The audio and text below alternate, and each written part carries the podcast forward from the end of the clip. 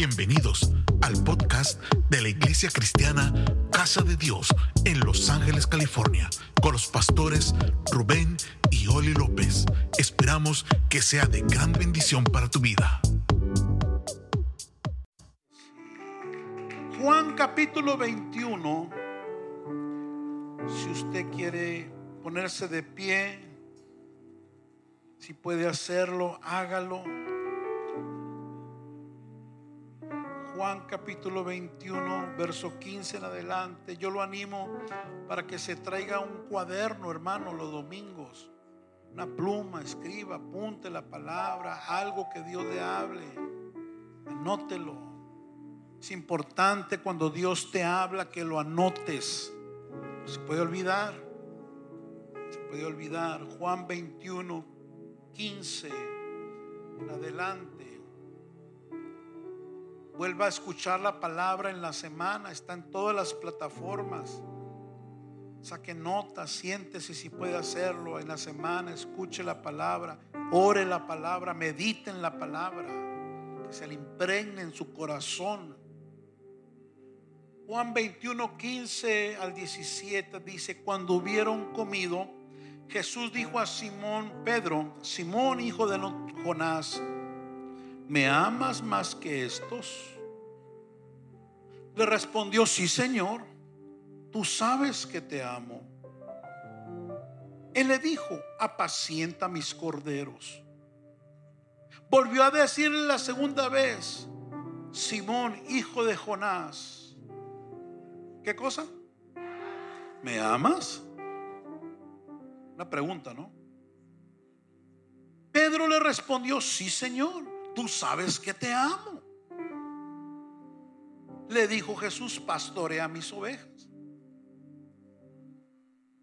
Le dijo la tercera vez, Simón, hijo de Jonás, que le volvió a preguntar, ¿me amas?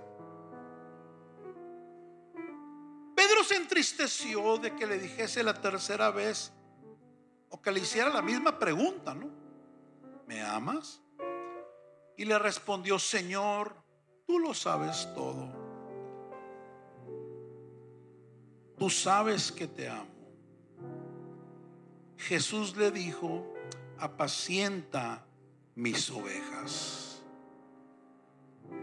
Y quiero hablar sobre esa pregunta que Jesús le hizo a Pedro por tres ocasiones. Y no se le preguntó tres veces porque Pedro estaba sordo o distraído, sino porque la respuesta de Pedro no era la respuesta que Jesús quería escuchar. Y el Señor también nos pregunta en esta mañana, te pregunta a ti, me pregunta a mí, le pregunta a esta casa, ¿me amas? Pregunta el que está a un lado, ten cuidado con lo que vas a responder. Tome asiento, déle un aplauso al Señor. Una vez más, damos bienvenida a nuestros amigos que nos acompañen. Bienvenidos a esta casa. Durante la semana les compartía a los líderes de célula el cómo la iglesia de Cristo, o en su gran mayoría, tristemente está desenfocada de su verdadero o principal llamado, de aquello que el Señor la llamó a ser y a hacer.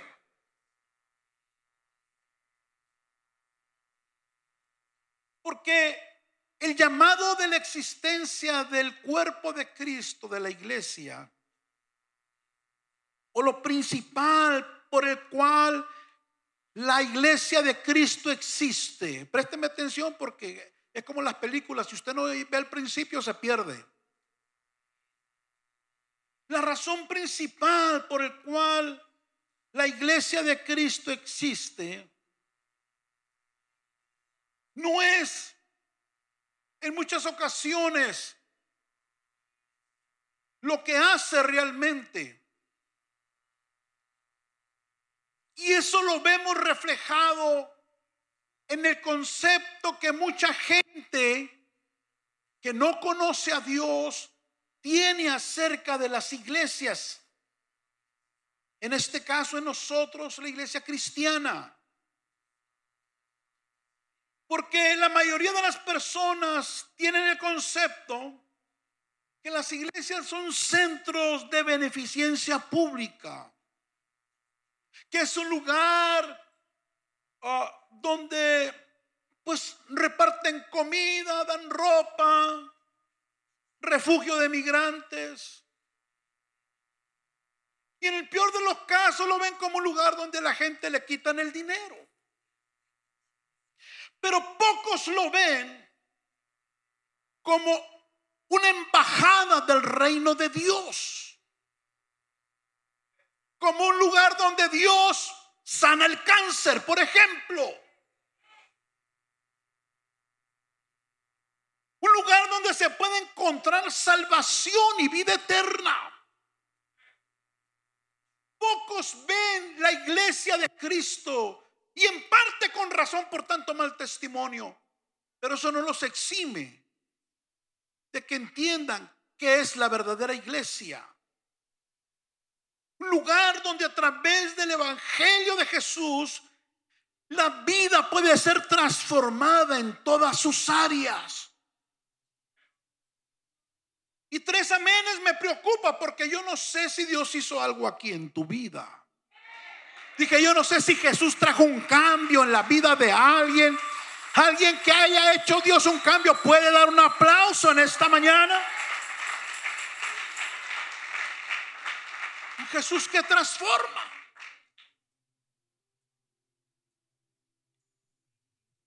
Y este concepto equivocado del mundo hacia la iglesia se da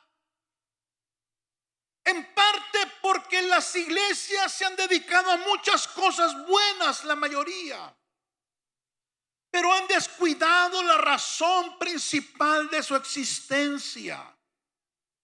Predicar a Cristo y a este crucificado, dijo el apóstol San Pablo. Porque fue esa la razón principal por la cual Dios se encarnó y vino a morir en una cruz a este mundo.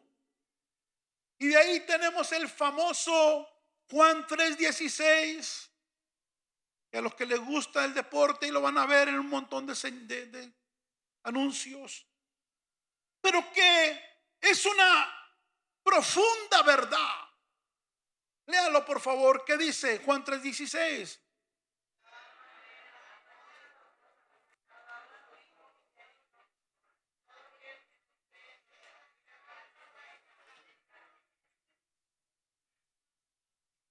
O sea, Dios dio a su Hijo con una razón principal. Para que todo aquel que vive sin Cristo, que vive alejado a Dios, que vive fuera de la voluntad de Dios, no se pierda. ¿En donde no se pierda? No se pierda en esta vida y no se pierda en el infierno. Porque todo aquel que no tiene a Cristo se pierde en esta vida. Vive una vida de confusión, una, una, una, vida que no le satisface. Y al final se va al infierno. La iglesia existe para predicar a Cristo. La iglesia existe para predicar a Cristo. La iglesia existe para predicar a Cristo. Dile al que está hablando, tú y yo somos esa iglesia. Yo sé que quizás sea un mensaje que no gusta mucho porque nos gusta que nos den, pero nos, nos gusta dar. Y en realidad la razón principal por la cual el Señor nos ha rescatado es para predicar a Cristo. ¿Sabe? Jesús no vino a sanar enfermos. Ni vino a liberar endemoniados. o a darle comida a los pobres o vista a los ciegos. Él vino a buscar y a salvar lo que estaba perdido, que estaba perdida o perdido, la relación del hombre con Dios. Todo lo demás han sido beneficios secundarios de Cristo en la cruz. ¿Me está escuchando? O sea, la razón principal de Jesús no vino a sanar tu enfermedad. No vino a prosperarte. Esos han sido consecuencias buenas de Cristo morir en la cruz para salvarte a ti, salvarme a mí. Pero no es la razón principal. ¿Sabe? Miles han sido sanados por Jesús, pero no han aceptado al que sana. Miles han sido liberados de sus ataduras, pero se han quedado sin el libertador. ¿Es cierto o no es cierto? Miles han venido por algún milagro, pero se quedan sin el mayor milagro, la vida eterna. Porque esa no fue la razón principal. Eso es parte de Dios ser Dios. Eso es parte del poder de Dios. Pero no es la razón principal. Jesús fue muy claro al establecer las prioridades de su iglesia y de todo aquel que se jacte de ser llamado su hijo o su hija. Y en esta mañana quisiera preguntar cuántos hijos, hijas de Dios hay aquí en esta hora. La realidad es que muchas veces nos hemos complicado el cómo agradar a Dios o el Señor que te agrada a ti o cómo puedo yo vivir una vida bajo tu voluntad. Pero alguien en cierta ocasión le preguntó esto a Jesús. Señor, ¿cómo yo te puedo agradar a ti? ¿Qué quieres que haga? ¿Qué es aquello que a mí me va a permitir vivir dentro de tu voluntad? ¿Qué es aquello que a mí me va a permitir hacerte feliz? Alinearme a tu propósito. ¿Quieres que dé dinero? ¿Quieres que haga esto? ¿Quieres que haga lo otro? ¿Qué hago? Y hubo alguien que le preguntó eso precisamente. ¿Cuántos quieren agradar a Dios? Pues esa respuesta está en Mateo 22, 36. Maestro, ¿cuál es el mandamiento más importante de todos? Jesús le respondió, el primer mandamiento y el más importante, diga conmigo, el más importante, es el que dice así. ¿Cuál es? Léalo.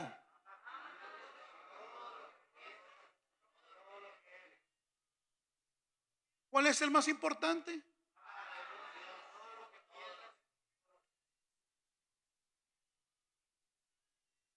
Yo pensé que se iba a gozar y lo veo con más sueño.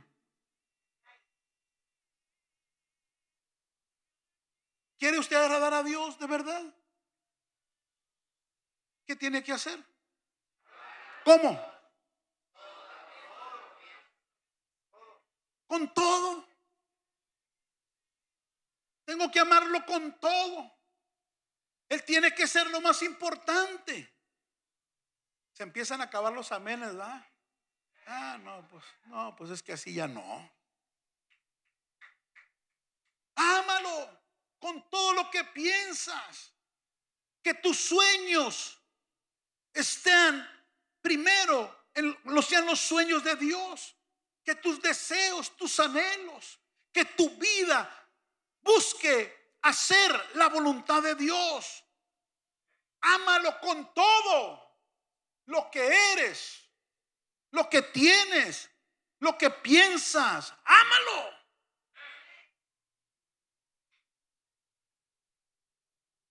Y ya como que esa persona, como que yo pienso que se puso también triste como acá alguno que otro. ¿ah?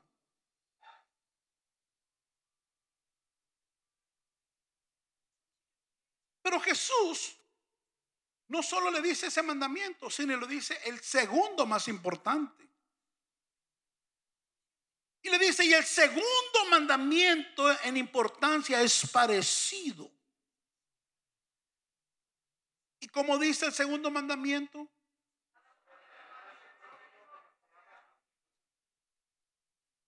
Cada uno. Entonces, iglesia, si usted y yo queremos quedar bien con Dios y que a través de ese quedar bien con Dios se desate toda clase de bendición de ese Dios y yo pueda vivir una vida agradable, una vida de victoria, una vida abundante, necesito hacer dos cosas. Primer lugar, amarlo a Él con todo mi corazón, dice otra versión, con toda mi mente, con todo lo que soy, con todo lo que pienso, con todo lo que tengo. Él tiene que ser primero. Dije, Él tiene que ser primero. Cuando Dios no es primero, empiezan los problemas. Alguien me tiene que escuchar. Cuando Dios no es primero en tu tiempo, empiezan los problemas. Cuando Dios no es primero en, tus, en tu cada día, empiezan los problemas. Cuando Dios no es primero en, tu futuro, empiezan los problemas. Cuando Dios no es primero en tu casa, empiezan los problemas matrimoniales. Cuando Dios no es primero en nuestros hijos, empiezan los problemas con los hijos.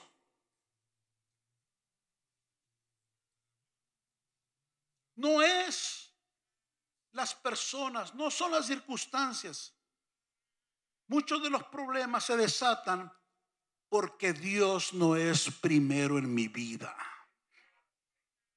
Y le puedo poner cualquier pretexto queriéndome justificar. No, pastor, es que pues tengo que trabajar mucho, usted sabe. No, pues es que me queda lejos. No, pues es que es algo cansado. No, pues es que es algo cansada. No, porque me cierra la lavandería.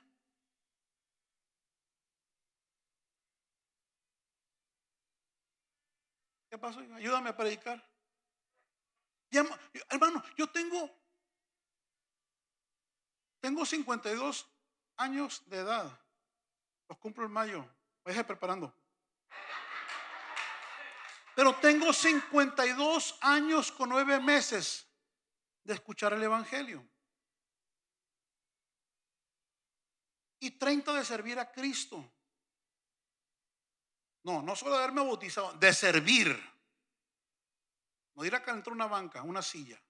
Dios me libre de ese diablo. Dios me libre. Zafos. Ni se me acerque, hermano, si usted vive así. Guácala. Guácala. Un nombre de Dios me libre. Se va a reprender ese demonio. Perdón si ofendí a alguien. 30 años de servir a Cristo. No de darle lata a los pastores y cerca ya de 15 de pastorear. Y he escuchado de todos los pretextos. Algunos han matado a su mamá como cinco veces. De todo, de todo.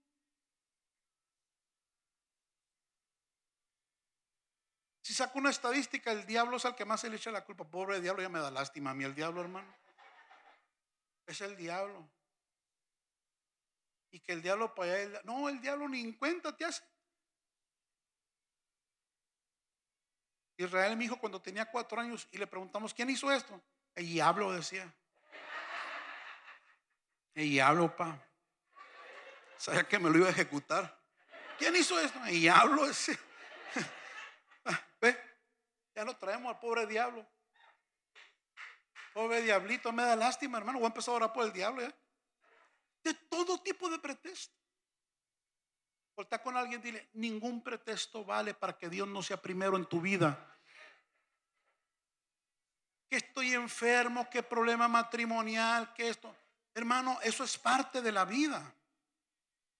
Eso es parte. Todos tenemos problemas. Y aunque sea cristiano, en el mundo tendréis aflicción, dijo Jesús. Aunque sea cristiano, ahora sin Cristo, pues usted te dobla la aflicción. Siempre va a haber problemas, siempre va a haber algo. Siempre va a haber una tentación a excusarme por algo. Tu carne siempre va a buscar una excusa para no servirle a Dios o para no servirle como Él quiere, siendo el primero. ¿Alguien está acá? Dice Dios, tú quieres realmente agradarme. Qué bueno que cantas, qué bueno que alabas, qué bueno. Pero ponme a mí primero en tu vida en todas las cosas. En cierta ocasión se le acercó un joven, buena persona a Jesús. Y le preguntó Jesús, ¿qué debo hacer para heredar la vida eterna? Y el Señor le dijo, bueno, cumple todos los mandamientos. Señor Jesús, yo califico, los cumplo todos. Pero te falta una cosita, le dijo. Mira, tú eres rico, tú eres millonario. Ve y da todo tu dinero a los pobres y sígueme. Y hasta ahí llegó. Y no es que Jesús lo quería humillar o quitarle su dinero, sino quería revelar que en su corazón él amaba más al dinero que a Jesús. Sobre todas las cosas. Y el segundo, el segundo mandamiento, le dice Jesús, más importante, se parece al primero.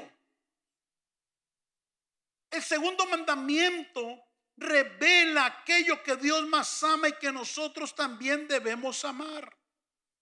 Y le dice el Señor a Pedro, perdona, esta, este hombre que le preguntó, el segundo mandamiento es el siguiente, cada uno debe amar a su prójimo como se ama a sí mismo. Cada uno debe amar a su prójimo como se ama a sí mismo.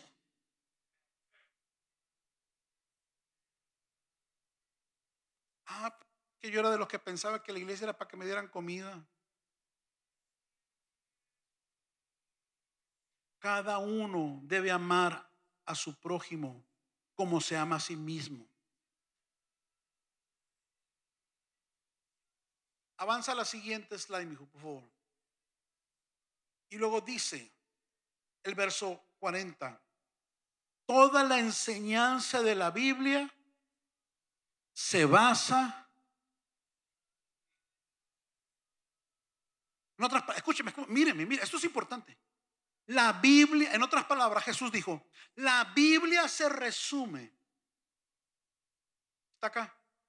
La Biblia, las enseñanzas de la Biblia se resumen en esos dos mandamientos. Ámame con todo, pero también ama a tu prójimo con todo. Si usted nunca ha leído la Biblia, ya se la leí. De Génesis y Apocalipsis se resumen dos cosas. Dijo Jesús, no se quiebre tanto la cabeza. Ámame con todo. Pero ama a las personas que no me conocen porque es lo que yo más amo. Por eso vine. Uy, se acabaron los amén. Aunque sean los líderes de célula, digan amén, caray. Y como que ese Jesús no es muy atractivo. Porque yo quiero un Jesús que me dé, que me bendiga y que me bendiga ahora, dice el canto. Y bendíceme y ahora. Hasta acá se le hace un hoyo ahí porque ahora, ahora y ahora. Pero no entiende que el Señor te está respondiendo, pues ámame ahora, ahora, ahora, con todo lo que tienes. Sírveme ahora, ahora, ahora. Predícame ahora, ahora, ahora. Pues queremos un Dios tipo Aladino que le sobo la lámpara y me hace el milagrito. No, dice el Señor. Cuando yo vea que realmente yo soy lo más importante para ti, y cuando empieces a hacer aquello que para mí es más importante, cuando el día que menos esperes, te va a aparecer en tu buzón en tu email que tu regalo ya llegó, que tu respuesta ya llegó.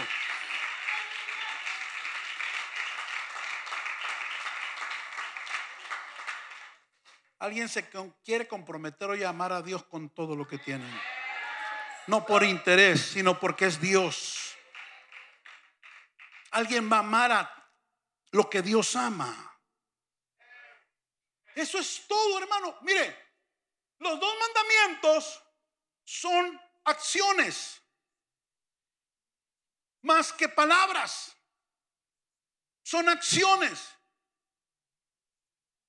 Pastor, no le demuestro a Dios cuando canto. Claro que sí, es parte de. Cuando doy, claro que sí. Cuando vengo, qué bueno que viene. Si llega temprano, mejor. Pero Jesús va más allá. Porque el amar a Dios con todo me está hablando de un corazón que piensa en Dios, no solo aquí en el templo, dos horas en la mañana los domingos, sino cuando sale de este lugar, cuando va a su casa, cuando va a su trabajo, cuando va a su escuela, cuando anda manejando y el de enfrente se le adelanta. Le confieso algo que hice el otro día. Al cabo yo Dios me perdonó. Si usted no me perdona, no me importa. ¿Sabe cómo está la gasolinera, verdad? Yo tengo la del Costco, porque saque la del Costco, hermano, se ahorra mucho dinero echando gasolina.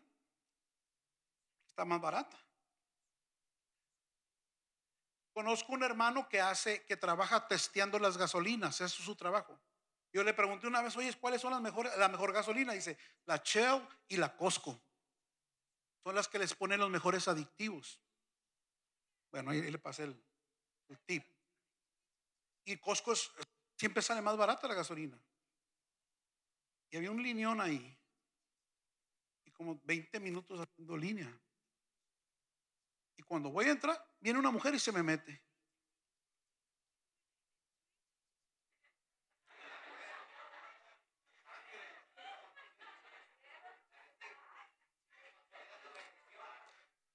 Hija de Jesucristo, dije.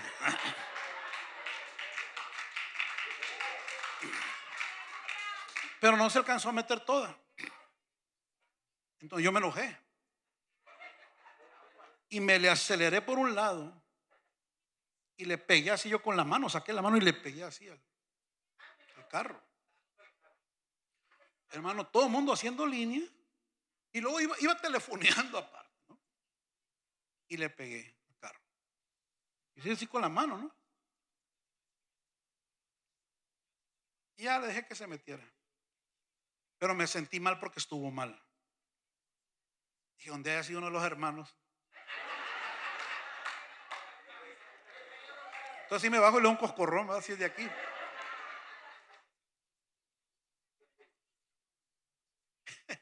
Entonces, el amar a Dios, hermano, no se limita aquí. Yo amo a Dios con todo. Cuando pienso a qué páginas me meto en internet, en el celular, en las redes sociales. Vamos acá. En las amistades que escojo, en las cosas que leo, en las pláticas que yo decido tener, con la gente que decido juntarme. Eso es amar a Dios pensar en lo que pienso. Que cuando venga un pensamiento incorrecto, por lo menos luchar por reprenderlo. El pedir perdón cuando ofendo a Dios o a alguien. Eso es amar a Dios. El buscar agradarle en todo lo que hago. En no hacer aquellas cosas que yo sé que están mal.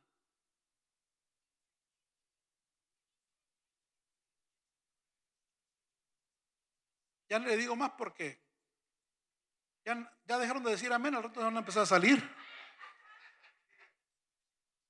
O sea, es más de venir a celebrar. Es más de decir soy cristiano. No, se nos tiene que notar que somos cristianos.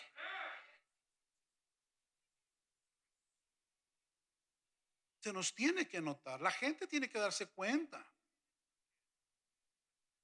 Y eso es lo que Jesús dijo, ámame con todo.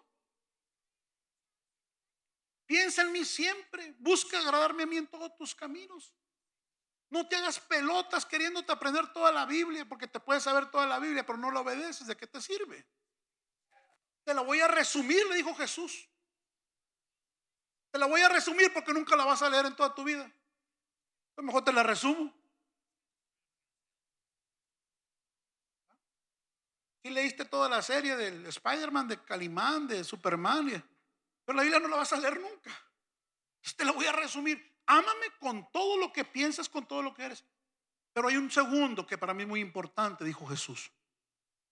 Y es ama a tu prójimo como si te amaras a ti mismo. Y ahí es donde tiene que entrar la iglesia. Porque para Dios nada es más importante que amarle a Él. Y le amamos a Él cuando amamos a aquellos que no le conocen, al prójimo. Entonces, hermano, hoy le voy a resumir la Biblia, pero, pero no deje de leerla. No lo estoy motivando para que nunca la lea. Amemos a Dios con todo el corazón, pero amemos aquello que Dios más ama, que son las personas que no conocen a Cristo.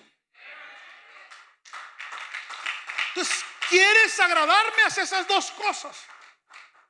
Toca a alguien, dile, está fácil, son dos nomás. Son dos.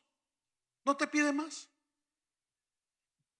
Mire, eso fue precisamente lo que Jesús le enseñó a Pedro. Pedro, deja de hacerte bolas. Te voy a enseñar cómo yo quiero que me agrades. Y hay un pasaje que se da después de que Cristo resucitó. Los discípulos están pasando un tiempo difícil. Pero Jesús se les empieza a aparecer y una de estas veces que se les apareció antes de ir a ascender a los cielos fue Jesús estando a la orilla del lago y Pedro y sus compañeros eh, pescando. Y en esa plática Dice la escritura en el verso 15 de Juan 21. Cuando hubieron comido, Jesús dijo a Simón Pedro, Simón, hijo de Jonás, ¿me amas más que estos? Le respondió, sí Señor, tú sabes que te amo. Él le dijo, apacienta mis corderos. Volvió a decirle la segunda vez, Simón, hijo de Jonás, ¿me amas? ¿Y qué le respondió Pedro? Y nuevamente Jesús le dice, pastorea mis ovejas.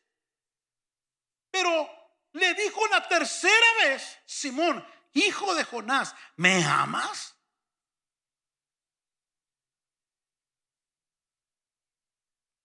¿Y qué pasó con Pedro?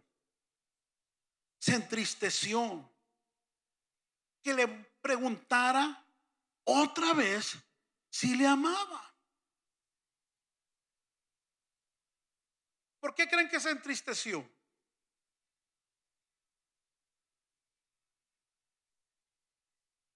¿Por qué se entristeció? Cuando por tercera vez le pregunta si lo ama. Porque él sabía, él sabía que había algo ahí en su corazón que no satisfacía las respuestas que él le daba a Jesús. Le decía que el contexto de esta plática entre Jesús y Pedro se da después de Pedro haber tenido la amarga experiencia de negar a Jesús tres veces. Jesús resucita y ahora da las últimas enseñanzas a sus discípulos para que estos sigan su ministerio. Pero llama la atención el que Jesús por tres veces seguidas, creo yo que una por cada vez que le negó, le pregunta a Pedro si lo ama. Simón, hijo de Jonás, ¿me amas? Y esto fascinó porque Pedro no estuviera escuchando, poniendo atención. Escuche bien. Sino porque en el castellano, como está traducido la palabra amor, en el original fue escrito en griego esa palabra. Y aunque aquí escuchamos tres veces la respuesta de Pedro, tú sabes que me, te amo, originalmente son tres respuestas diferentes. Nosotros lo escuchamos, el traductor le puso aquí, si sabes que te amo, te amo, te amo. Pero realmente Pedro no le estaba diciendo eso al Señor.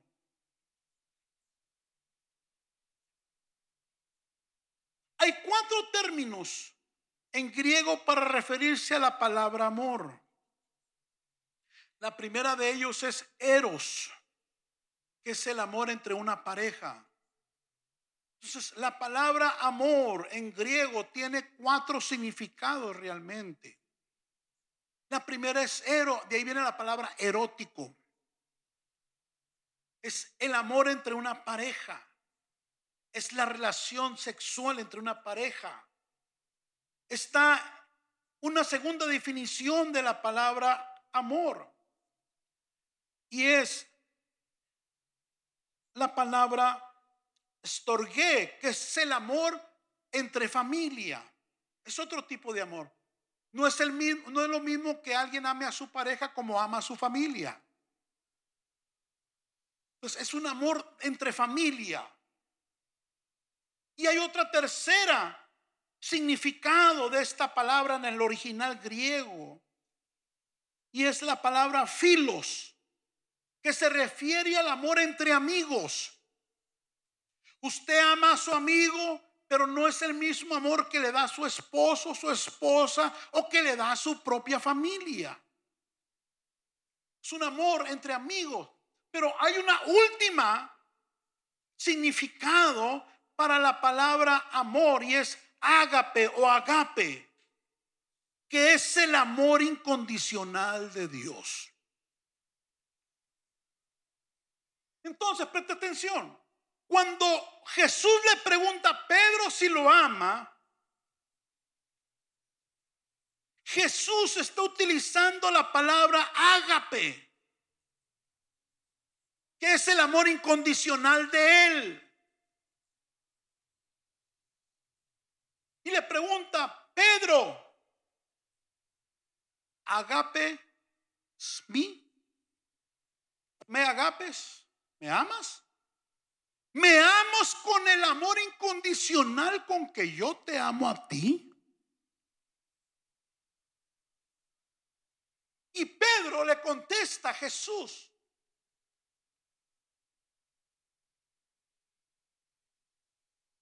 Filo. Que en griego es filo, sé. ¿Qué quiere decir? Sí, Señor, te amo, pero como amigo nomás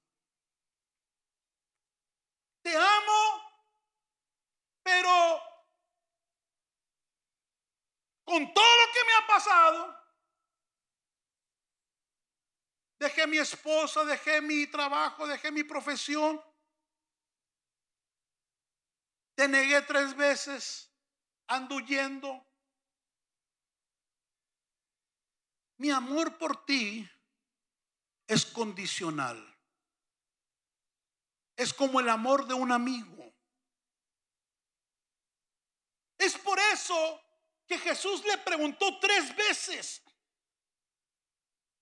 tratando primeramente de que Pedro fuera honesto en cómo él amaba a Jesús. Y el Señor en esta mañana te trajo aquí para confrontarte para preguntarte, ¿me amas?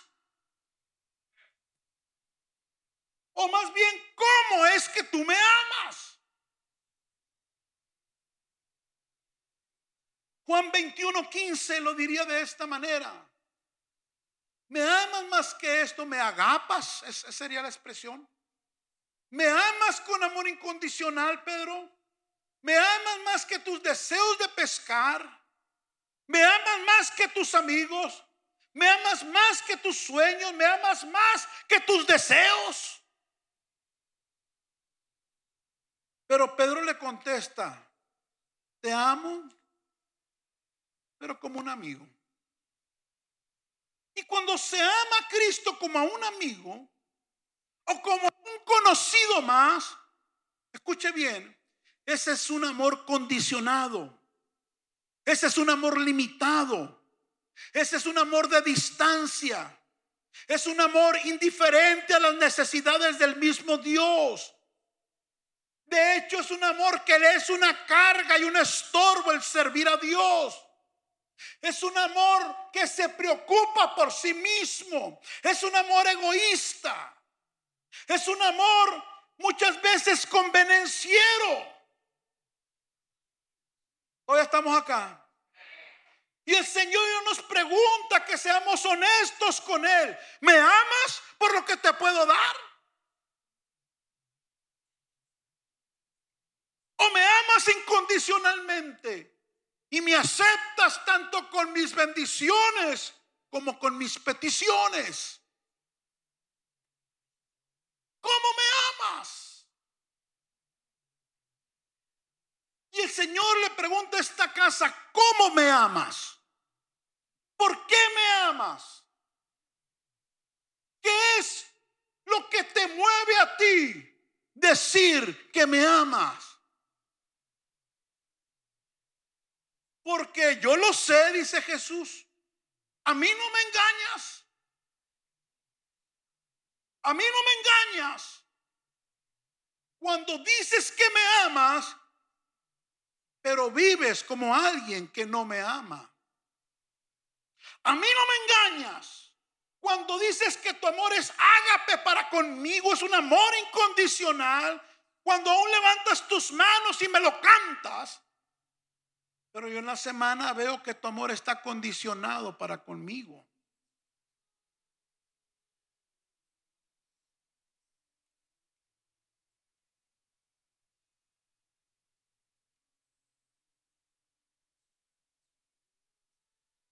Por eso Pedro se entristeció. Porque Jesús descubrió su corazón. Y Jesús entendió que Pedro estaba luchando por decidirse amar a Jesús como Jesús lo amaba a él. Que Pedro estaba luchando por ponerle trabas a su relación con Dios.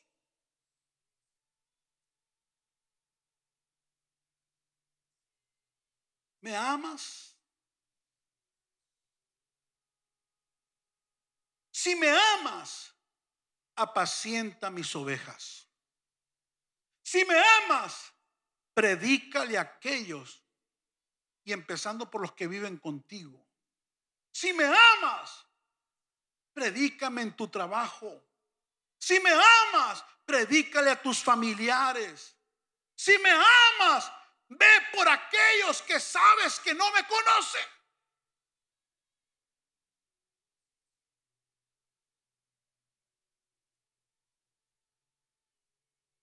Porque si para Jesús lo más importante es predicar a los perdidos, para nosotros también debe ser lo más importante en la vida. Dije, para nosotros también tiene que ser lo más importante en la vida. Y esta casa se ha decidido a predicar a Cristo y a este crucificado y resucitado de los muertos. Porque hermanos, yo no solo quiero una joya, yo quiero al dueño de la joyería. Yo no quiero una bendición, yo quiero al que bendice. Yo quiero aquel que dio su vida por mí. Mateo 10:37 Miren esta declaración muy fuerte, pero muy honesta de mi Jesús. Léale, por favor, ¿qué dice?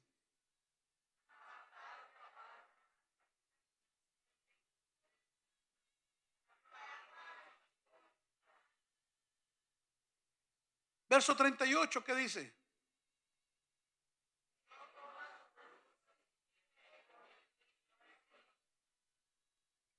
El que ama padre o madre más que a mí, no es digno de mí. No me merece a mí. El que ama hijo, hija, más que a mí, no es digno de mí. ¿Por qué pondría Jesús el que ama a papá, mamá, hijo, hija? ¿Por qué? Porque es lo que más amamos nosotros.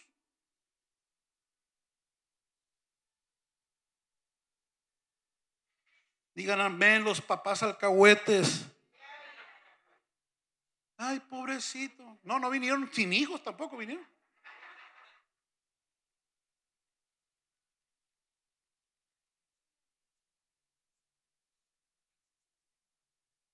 Si tú amas más tu familia, si tú amas más tu trabajo, si tú amas más tu esposa, tu esposo, más que a mí, perdóname pero no te merezco, no me mereces. Tú no eres digno de ser mi hijo. Qué fuerte Jesús, ¿no? Qué radical. Jesús no se anda con medias tintas. Jesús marca muy bien la raya. No, no, espérame. Yo tengo que ser antes que cualquier cosa que tú hagas.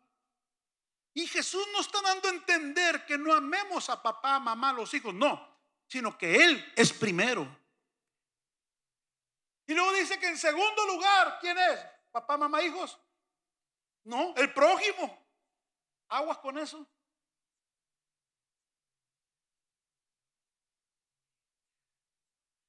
Es que mis hijos son mi prójimo más cercano.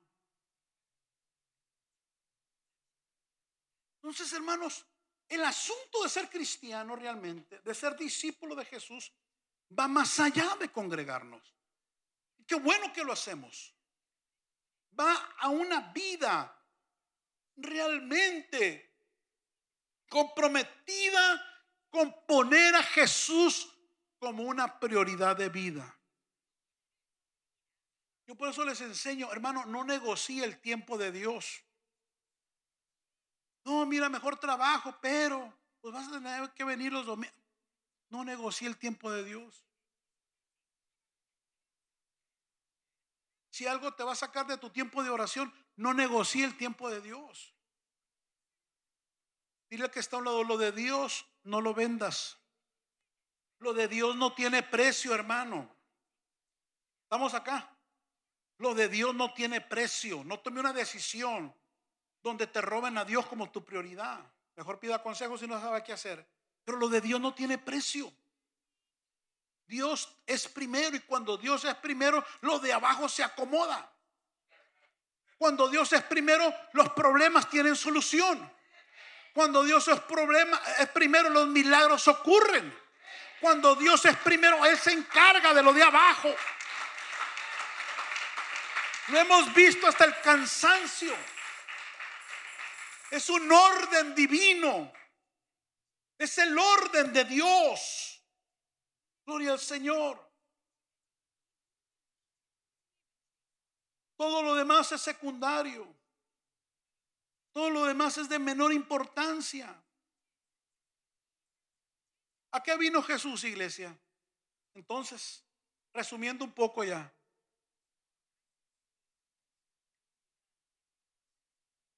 Jesús vino a ganar una medalla de oro en las Olimpiadas. Jesús vino a, a, ser el mejor músico, a ser el mejor carpintero. Mire que fue carpintero, ¿no? Vino a eso. Él vino a morir en la cruz por salvarte a ti y por salvarme a mí.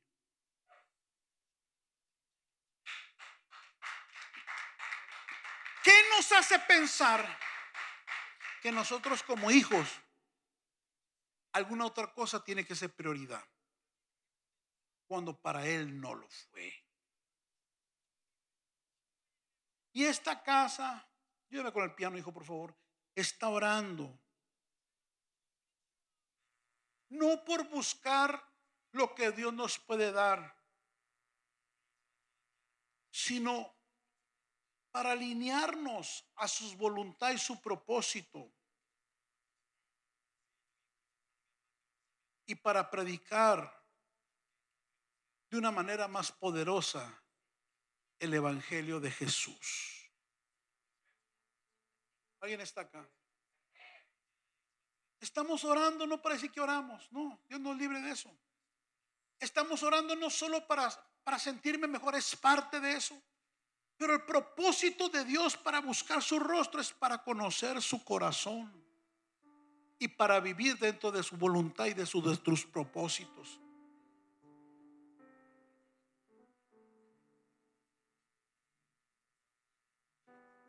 Hermano, no nos sigamos equivocando porque nos vamos a seguir frustrando. ¿Cuántos años tiene usted de servirle a Cristo y qué tanto ha avanzado? ¿Cómo es tu relación con Dios? ¿Ha crecido? ¿Se ha estancado o ha retrocedido? Y yo creo que estamos en un tiempo de Génesis, les he dicho, donde Dios puede empezar una nueva vida en ti donde puedes empezar nuevamente a servirle de una mejor manera. Y qué bueno que estás acá. Y gloria a Dios por ello. Pastor, no me he perdido, gloria a Dios. Pero no se trata solo de no perderse. Se trata de avanzar. Dije, se trata de conquistar. Se trata de una vida en abundancia. Pastor, no me he muerto, pero pues ahí te andas desmayando. No me he muerto, pero pues echarme aire. No, esa no es la vida en Cristo. Me llamó la atención, estaba mirando un ministerio muy fuerte. Cumplieron 20 años el ministerio. Un ministerio muy impactante. Y me llamó la atención en la celebración el pastor decía, tenemos 20 años castigando a Satanás. Y me llamó la atención esa declaración. Porque a veces hay cristianos 20 años, Satanás castigándolos a ellos. ¿Cuántos años tiene Cristo? Como 20. Pero 20 años que el diablo te ha estado dando de palos por todos lados. ¿Por qué vida cristiana es esa? Una vida, había una canción en México, le llamaban Pasito Tuntumba. Un paso para adelante y dos para atrás. Y hoy sí, pastor, y mañana, y hoy sí, y ahí te la llevas. Vamos a arrepender ese espíritu pasito tuntún. Y hoy sí, pastor, hoy sí. Pero te desinflas al mes cuando tienes un problemita por ahí.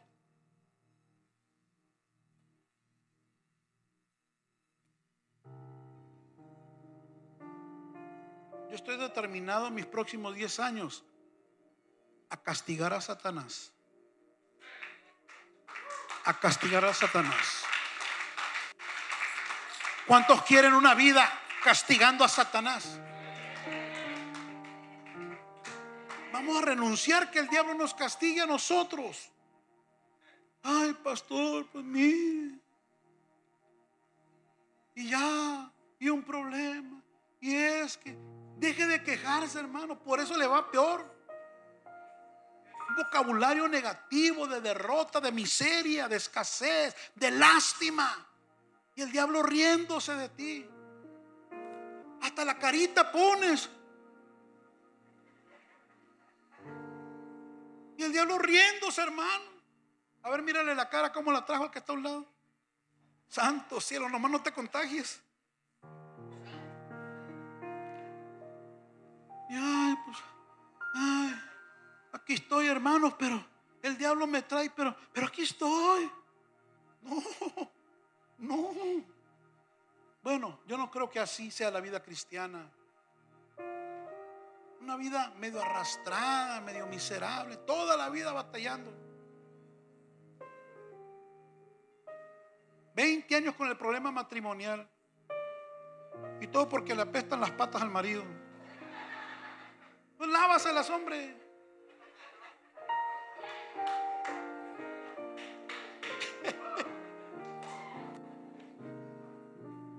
Batallando un problemita, otro. Y aquí y allá hay pretextos. Pero Dios no reina en tu vida. Y con achaques.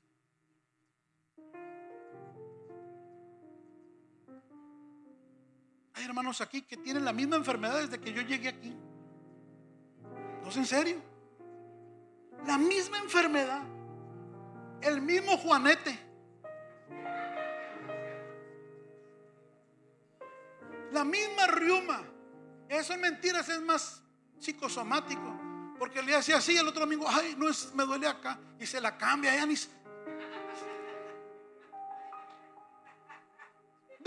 20, 15 años, 12 años que yo tengo, la misma enfermedad, la misma petición. Ya ni pida por eso, hermano. Ame a Dios con toda su mente, con todo su corazón, gane almas y se le van a ir todos los achaques. Se le van a ir todos los achaques. La misma carita de lástima. 15 años batallando para pagar la renta. 15 años batallando para pagar un teléfono celular. Ya no dijo amén, ¿verdad? Sí, porque hay uno de ustedes que cada tres meses me lo cambian. Yo le pongo fulano de tal. Antes les fíjate, lo que sé yo, año 2019. O sea, yo una vez me puse, había de uno de ustedes que tenía 10 teléfonos en dos años ya ni le pongo año, mejor le pongo mes.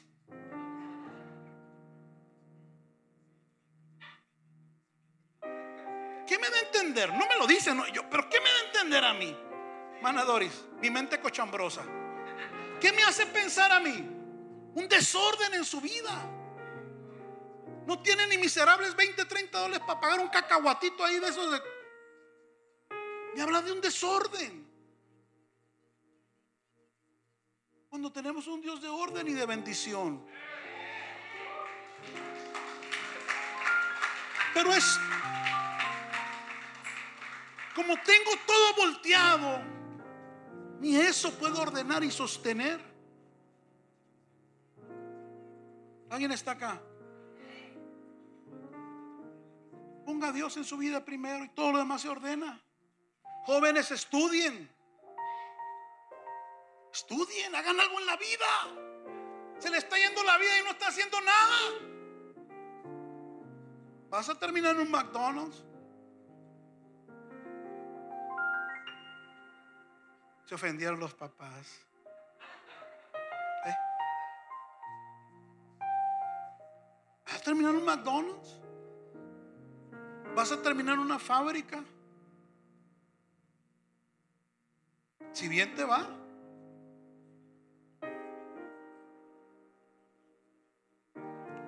Amén los papás. Ay, es que a mi hijo no le gusta levantarse. Denle un cintarazo que se pare.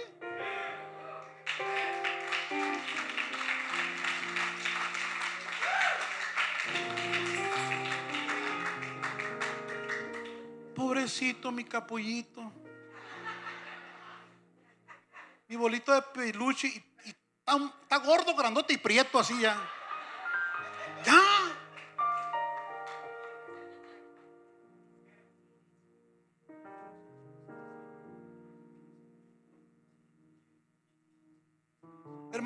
Haciendo un favor. Hermano, estamos en el país más bendecido del planeta Tierra. Caray, es una vergüenza. Dije, es una vergüenza. Y si usted no lo pudo hacer, se entiende porque llegó aquí sin nada. Pero tu generación no tiene que reproducir lo que tú pasaste.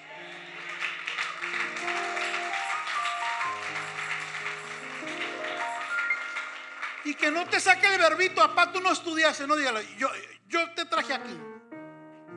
Y yo no conocí a Cristo quizás, pero usted lo conoce y está en un país bendecido. Y aquí va a estudiar y va a hacer algo en la vida. Porque no va a vivir en esta casa toda la vida. Hermano, 23, 24 años, córralo ya. No, pues no les gusta, pues. A los 22, a máximo a los 23 años, tiene que estar terminando su bachelor en la universidad. ¿Sí o no? Yo a los 22 años terminé la carrera, por eso sé. Máximo 23, ponle que perdí un semestre, se hizo pato por ahí. 23 años y medio, no le dé más de 24 años viviendo en tu casa. Óralo. No, no, pues se enojan pues. Porque si no, no se va a ir. Y lo vas a estar manteniendo toda la vida. Y no va a hacer nada. ¿Y qué va a hacer cuando se enamore por ahí de alguien? Te la va a llevar a tu casa. O lo corres. ¿No quieres? Entonces ve haciendo otro cuartito.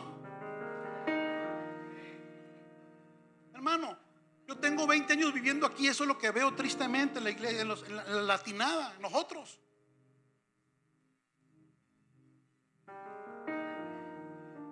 ¿Y quién sabe por qué me metí aquí? Es que yo creo que cuando amamos a Dios primero lo ordena todo lo de abajo. Claro que sí.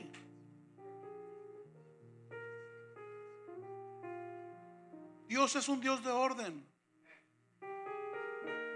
En el principio creó Dios los cielos y la tierra y la tierra estaba pero Dios lo ordenó. Porque Dios es un Dios de orden. Pastor, no sé cómo creer a mis hijos, pues pregunte o lea. Pero te la tienes que arreglar de alguna manera. Lea palabra.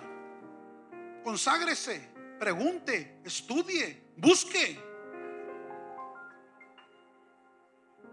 Porque al final esos hijos no solo le van a doler a ellos su vida, sino a nosotros también.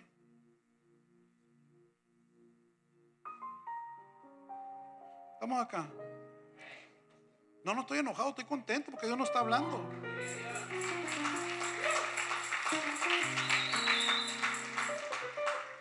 Amarás al Señor tu Dios con todo tu corazón, con toda tu mente, con todas tus fuerzas. Y el segundo mandamiento, dice la reina Valeria, es semejante a este mismo. Ama a tu prójimo como a ti mismo. Y este año esta casa va a amar al prójimo. Porque es parte de amar a Dios.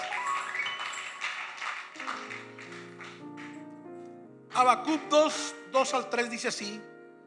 Y Jehová me respondió, dice el profeta, y dijo, escribe la visión y declárala en tablas, para que corra el que la leyere en ella aunque la visión tardare aún por un tiempo, mas se apresura hacia el fin y no mentirá. Aunque tardare, espéralo, porque sin duda vendrá, no tardará. Y en esta mañana yo les quiero presentar la visión de esta iglesia. Que usted sepa a dónde va esta casa. Que usted sepa qué se hace aquí. ¿Por qué se hace? ¿Qué es la manera en que nosotros amamos al prójimo y amamos a Dios. Yo voy a invitarles para que me pongan un poquito de atención, Deme tres minutitos más.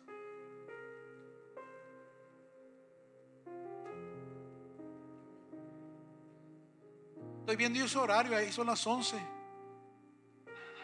¿Qué hora son ahí, hijo? Las 11.02, ¿va? Me falta una hora.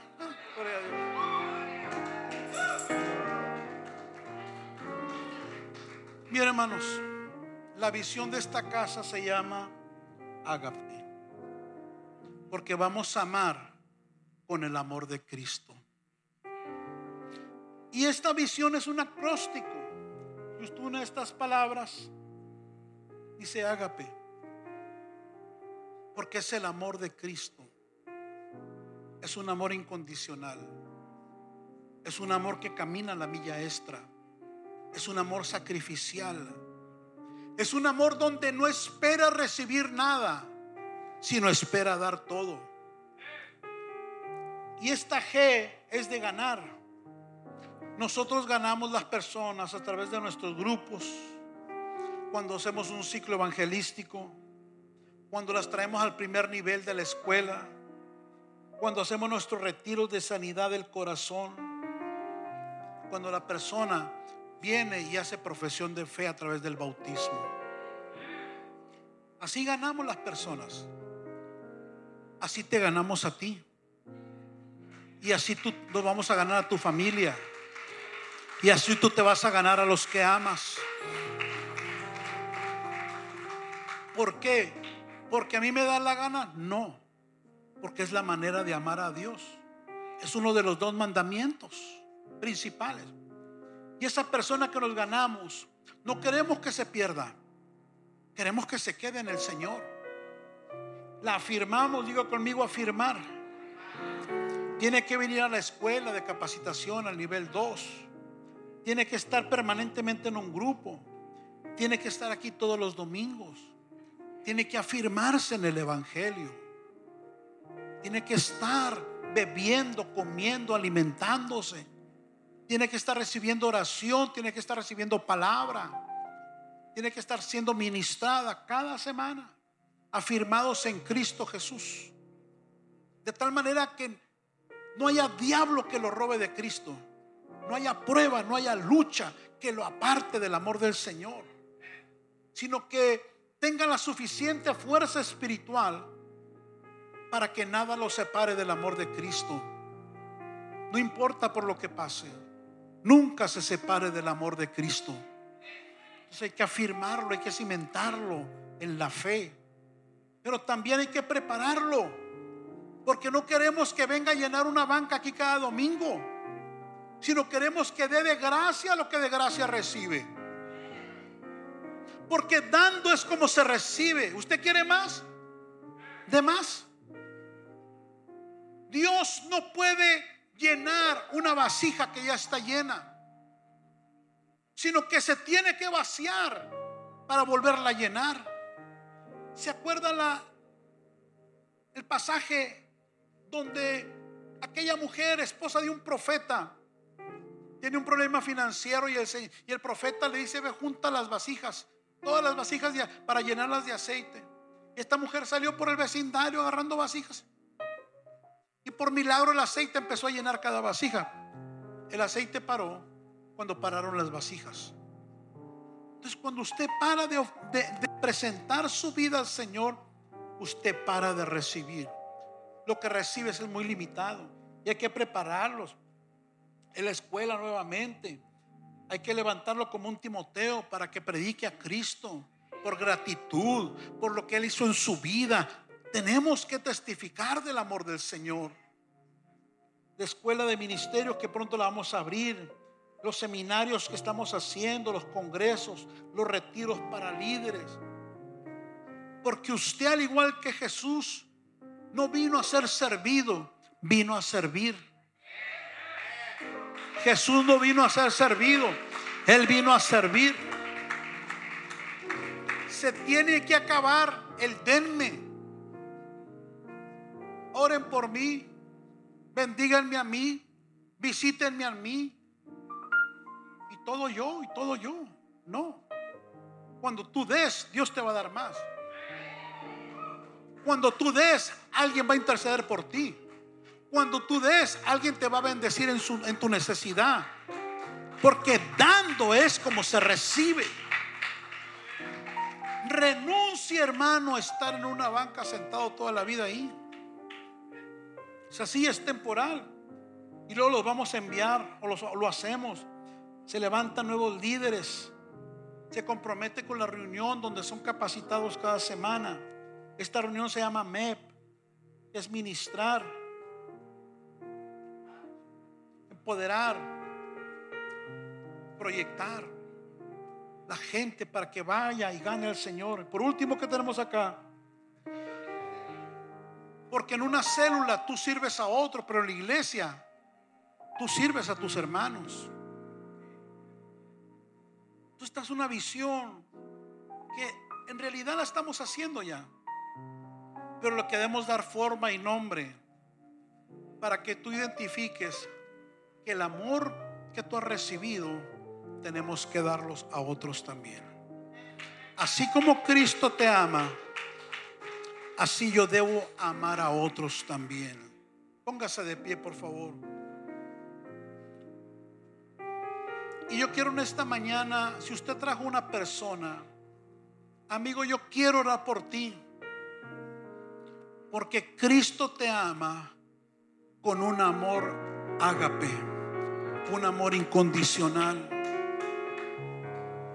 Dios quiere cambiarte la vida, pero tú necesitas permitir que Dios lo haga. Si alguien trajo a alguien, páselo acá, queremos bendecirlo. Dios le bendiga, bienvenida. Ayúdame aquí, por favor, hijo. Esperamos que este episodio haya sido de edificación para tu vida y la de tu familia. Visítanos en nuestras instalaciones en 1328 East Florence Avenue, Los Ángeles, California, Estados Unidos 90001. También puedes visitar nuestras redes sociales Facebook e Instagram como A la Casa de Dios en www.alacasadedios.com o escríbenos a contacto arroba a la casa de Dios.com. En Iglesia Cristiana Casa de Dios te esperamos.